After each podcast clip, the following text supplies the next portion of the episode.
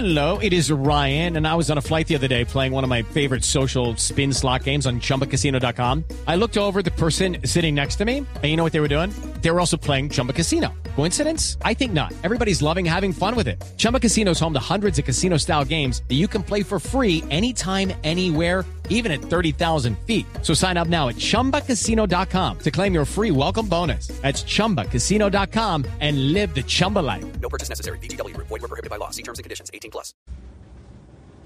Pues bien, para hablar de lo que significa un circuito de Fórmula 1 o que una ciudad eh, albergue eh, una, una carrera de esta magnitud, tenemos a Ricardo Soler, nuestro compañero y director del programa de radio Autos y Motos aquí en Blue. Ricardo, ¿cómo le va? Hola, buenos días. Qué rico estar en contacto con ustedes y especialmente con este tema, ¿no? No, súper interesante, súper interesante, Ricardo, porque hay quienes, hay quienes no, no terminan de, de entender lo grande que significa, lo importante que significa a nivel económico que una ciudad albergue una carrera de Fórmula 1. Yo no sé si usted maneja algunos numeritos, pero por ejemplo, Miami, que recibió por primera vez en su historia una, una carrera de Fórmula 1, eh, o algunas otras ciudades como por ejemplo Ciudad de México. Eh, ¿Usted tiene algunos numeritos de lo que significó eso para la economía de las ciudades o del país? Claro, claro, mira, y, el tema de México es un tema muy interesante porque, pues obviamente las carreras de Fórmula 1 se hacen a, a título país los países organizan, impulsan cada uno de sus circuitos, impulsan cada una de sus carreras, porque pues obviamente desde el punto de vista turismo, comercio, además imagen ante el mundo es, es, uh, es de un valor grandísimo para las ciudades y para los países. El caso de México, México arrancó con una propuesta de soporte económico de, mm, de, parte de la capital y de parte del gobierno, pero cuando se montó López Obrador a la presidencia, él uno de los primeros anuncios que hizo en términos de grandes eventos en México, dijo, nosotros desde la presidencia no vamos a gastar plata en una carrera de Fórmula 1. Carlos Slim, desde hace cuatro años adoptó, desde hace tres años, perdón, adoptó la administración y dice y dice la gente de, de, del entorno y del equipo organizador que el impacto económico puede estar por el orden de los 2.200 a 2.500 millones de dólares. El gasto es alto para las ciudades, pero de todas formas en el PIG terminan ganando las ciudades y terminan ganando los países cuando se hace un evento bien promocionado. No, pues Ricardo, lo que usted nos está diciendo es una barbaridad. Hablamos de más de 10 billones de pesos, pero dando por descontado que toda la financiación es privada, que se dan todo el tema de aseguramiento, que todos los fondos están garantizados.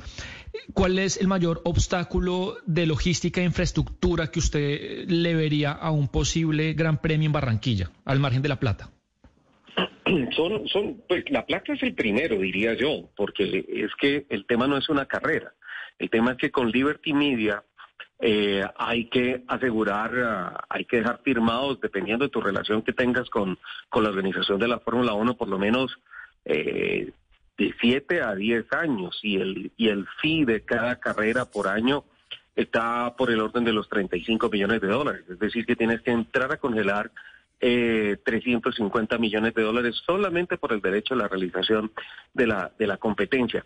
Montar el circuito en términos económicos, si se está hablando de hacer una carrera, yo creo que los inversionistas privados que están sentados hablando con el alcalde lo tienen absolutamente claro y, y la ciudad también lo tiene absolutamente claro y, y, y es una inversión que podría podría significar unos otros 300, 350 millones de dólares y un sostenimiento anual porque no es un autódromo permanente, es un circuito semipermanente de unos 50, 70 millones de dólares. Entonces, si, si este tema está chuleado, si los inversionistas lo tienen claro, yo creo que hay un desafío mucho más grande como región.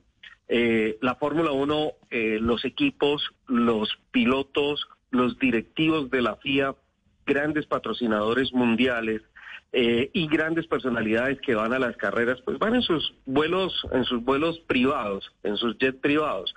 Barranquilla necesitaría una plataforma o por lo menos integrar a Cartagena, Barranquilla y Santa Marta para poder garantizar la parqueada de unos entre 40 y 50 jets privados. Ahí veo que logísticamente hay, hay una una, una complicación importante.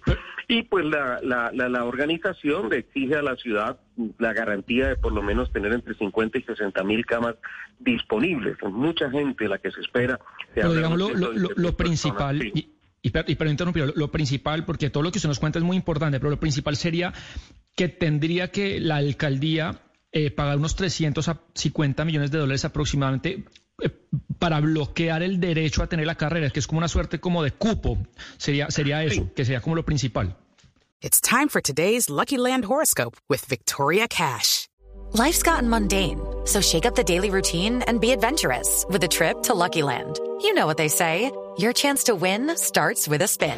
So go to LuckyLandSlots.com to play over 100 social casino-style games for free for your chance to redeem some serious prizes. Get lucky today at LuckyLandSlots.com. Available to players in the U.S., excluding Washington and Michigan. No purchase necessary. VGW Group. Void where prohibited by law. 18 plus. Terms and conditions apply. Sí, no necesariamente la alcaldía, porque puede ser un consorcio que se haga promotor de la carrera. Pero Liberty Media no te va a firmar una carrera por un año. Eso, eso está claro. Si te va bien, puedes negociarla por cinco o seis años. Mónaco, por ejemplo, que acaba de renovar, ayer hicieron el anuncio. Mónaco viene desde 1950 formando parte de la Fórmula 1 y lo mínimo que le aceptaron fueron tres años. Ellos renovaron y ya lo anunciaron oficialmente hasta el año 2025. Eh, Miami firmó por 10 años. Los que están en Las Vegas acaba de firmar por 10 años y ya lo incluyeron dentro del calendario. Y lo que te digo, el, el, el fee está por el orden de los 35 millones de dólares año. Entonces ese es un dinero que se tiene que quedar ahí, que es eh, perfectamente definido por ti anteriormente, que es una especie de cuota que se tiene que dar para garantizar que uno está dentro del, dentro del calendario del Mundial. Ahora, en términos logísticos veo también una complicación para Barranquilla y quiero dejar sobre la mesa muy claro que soy el primer colombiano en levantar la mano y decir, me encantaría, fantástico, y estaría haciendo cola para comprar el primer tiquete para entrar, para entrar a la carrera y disfrutar de la carrera de Fórmula 1 hecha en Colombia. Es un sueño que jamás en mi cabeza ha, estado, pero pues ya que se da la oportunidad, está. Eh, esta semana la Fórmula 1 anunció el calendario del año entrante, 24 carreras, el calendario más extenso en, todas las, en toda la historia de la Fórmula 1, 24 carreras. Los equipos ya están diciendo, venga, eso está un poquito complicado en términos de costo, en términos de capacidad física, logística, entonces para, para poder hacer una temporada que regularmente venía en 16, 18 carreras y sube a 24. Dentro de esos 24 ingresó ya Las Vegas, que firmaron un convenio multianual, y Barranquilla tendría que, teniendo en cuenta que los equipos están, están empezando a decir que no saben si es tan positivo el tema de hacer 24 carreras en una sola temporada, eso automáticamente lo lleva a uno a concluir que una carrera número 25 no habría. En consecuencia, Barranquilla tendría que esperar a que una de las 24 sedes que están ya oficializadas en el calendario, sabiendo que todas ellas tienen pagos para varios años, pues seguramente el año entrante y el, y el siguiente no van a estar porque Barranquilla tendría que esperar a que se caiga una de esas sedes para que los equipos accedan a venir y la misma Fórmula 1 acceda a venir a un nuevo escenario. Entonces el tema no es, yo pues, quisiera que el año entrante dijéramos, listo, vamos ya a la carrera Barranquilla, pero yo creo que, que esto hay que hablarlo un poquito más con los pies en la tierra y pensar que si Miami hizo cola entre 8 y 10 años para que le dieran la carrera, nosotros tendríamos que hacer cola también, no sé desde hace cuánto esté, esté eh, sonando el tema de Barranquilla, pero si lo anunciaron el año pasado, eso significa que por lo, menos llevaríamos unos dos años, tres años haciendo el lobby, lo que nos faltarían por ahí unos cinco años más para poder decir, listo, estamos en tierra firme. Ricardo, ¿qué tanto impactaría el medio ambiente tener una Fórmula 1? Se lo digo porque el mismo alcalde Jaime Pumarejo dijo que era, que era sostenible, pues sin que se lo hubieran preguntado, él mismo aclaró eso. Fantástica pregunta, me encanta. si es a partir del año 2026, la Fórmula 1 ya se comprometió y salió en los reglamentos técnicos que a partir del año 2026 los motores van a utilizar eh, combustibles 100% sintéticos y eh, eh, origen, de origen limpio, no, no, no de origen fósil.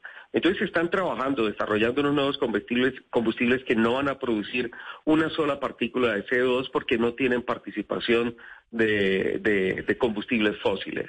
Entonces, si es a partir del año 2026, diría que solamente partículas por millón, que son todas las las, las, esas partículas que quedan en el medio ambiente, consecuencia del caucho, el cemento, la fricción, el asfalto y todas esas cosas. Pero de origen de combustible fósil no habría ninguna. En estos momentos, a hoy, la Fórmula 1 está produciendo más o menos unas eh, 350 toneladas de CO2 por todas las salidas a pista de los carros, los tres días de actividad, las prácticas, el segundo día que es otra sesión de prácticas y clasificación y el tercer día que es el día de competencias. Sí, pero mire Ricardo, con respecto al tema de la Fórmula 1, eh, es que es impresionante las cifras, son monstruosas las cifras que se manejan en la Fórmula 1. Eh, hay una que me impactó particularmente, eh, la conocí ayer aquí en Barranquilla, 120 mil personas se movilizan por, por cada, por cada por cada carrera que se haga. Es decir, en el caso de la región Caribe, porque usted muy bien lo dice, sería Barranquilla pues el epicentro, pero tendría que involucrarse Santa Marta, Cartagena, en general la región Caribe. ¿Qué otras cifras de ese de esa magnitud se habla y se conoce, Ricardo, cuando se está hablando de la Fórmula 1? Como decir, ¿cuánto se le cuánto le produce a la ciudad, a la región una un, premio de Fórmula 1? Sí, o sea, lo que lo que te decía anteriormente, por ejemplo, México México arroja unas cifras que están por el orden de los dos mil millones de dólares, unos impactos que son grandísimos. Pero como nosotros estamos hablando de cifras eh, de un mundo que, que uno dice para estas latitudes no existe, le pongo una, una pequeñez, una cosita chiquitica, chiquitica, con relación a lo que significan los costos de la Fórmula 1. ¿Ustedes saben cuánto cuesta una, una botella, una de las tres botellas de champaña que tapan los tres pilotos en el podio cuando termina una carrera? No, yo no tengo ni, no tengo ni idea. No, yo no tengo ni idea. Tres mil dólares. 12 millones de pesos cuesta cada botellita. La botellita. Cada botella. Bueno, botella grande, no, no, una botellita. Es una botella grande. Tres mil dólares. Entonces imagínate de ahí para arriba cómo es ese taxímetro de la Fórmula 1. Es, es verdaderamente grande. Eh, para arrancar el, el primer año que se hace la carrera es el costo más alto. Abu Dhabi gastó con Germán que más o menos 2.200 millones de dólares para hacer el circuito de Jazz Marina, donde se hace una de las últimas carreras de la temporada. 2.200 millones de dólares en gastos solamente para hacer un circuito semipermanente. Eh, parte del circuito se utiliza como una de las vías de la ciudad, que es un proyecto muy parecido al que tiene o al que o al que anuncia Barranquilla, porque pues autódromos en Colombia no hay que tengan la certificación de nivel 1 para la Fórmula 1. Entonces, pues pues los impactos y, el, impacto y el beneficio económico y de imagen sería grandísimo, grandísimo, grandísimo. Realmente sería grandísimo. Tan grande que este, este, este año hay una discusión porque pues, finalmente la FIA arranca eh, la FIFA, perdón, arranca en Qatar el Mundial de Fórmula 1, el, el, perdón, el Mundial de Fútbol, el mismo fin de semana donde se corre la final de la, de la Fórmula 1 y se van a cruzar los horarios. Y la misma gente del fútbol está diciendo que no es conveniente enfrentarse en las dos transmisiones, tanto de la Fórmula 1 como de la inauguración del Mundial de Fútbol. Entonces son palabras mayores en impacto también de imagen mundial. Ricardo, le tengo una última pregunta. La plata invertida en la Fórmula 1 eh, o en una carrera eh, de parte de los privados, ¿hay algo que le queda al Estado más allá de la ciudad? Sí, claro, hay impuestos, hay impuestos que se que se realizan, que se hacen para a través de las boleterías, a través de los derechos de televisión, a través de todo el comercio que se hace en torno de de, ah, de, las carreras y, y obviamente esto genera también una burbuja de sobrecostos en, en muchos aspectos, por ejemplo, hotelería y comida eso genera una inflación típica de un evento de esas características que a la larga también significa ingresos económicos para el país. Claro. Qué buena conversa, don Ricardo Soler, director eh, del programa de radio Autos y Motos aquí en Blue, para que lo escuchen los fines de semana, ¿no, Ricardo? Sí, señor, los sábados a las 11 de la mañana. Qué, buena conversa, Ricardo, y gracias por traernos los daticos que mucha gente no conocía sobre lo que significa o lo que puede significar para Colombia tener un gran premio de Fórmula 1. Un gran abrazo. No, por el contrario, muchas gracias a ti, a toda la mesa de trabajo, a todos los oyentes, un abrazo y pues bueno, ojalá se haga el Gran Premio de Curramba, sería una cosa fantástica. It is Ryan here and I have a question for you. What do you do when you win? Like, are you a fist pumper, a woohooer, a hand clapper, a high fiver? I kind of like the high five, but if you want to hone in on those winning moves, check out Chumba Casino. At ChumbaCasino.com, choose from hundreds of social casino style games for your chance to redeem serious cash prizes. There are new game releases weekly, plus free daily bonuses. So don't wait. Start having the most fun ever at ChumbaCasino.com. No purchase necessary. Group. Void were prohibited by law. See terms and conditions. 18 plus.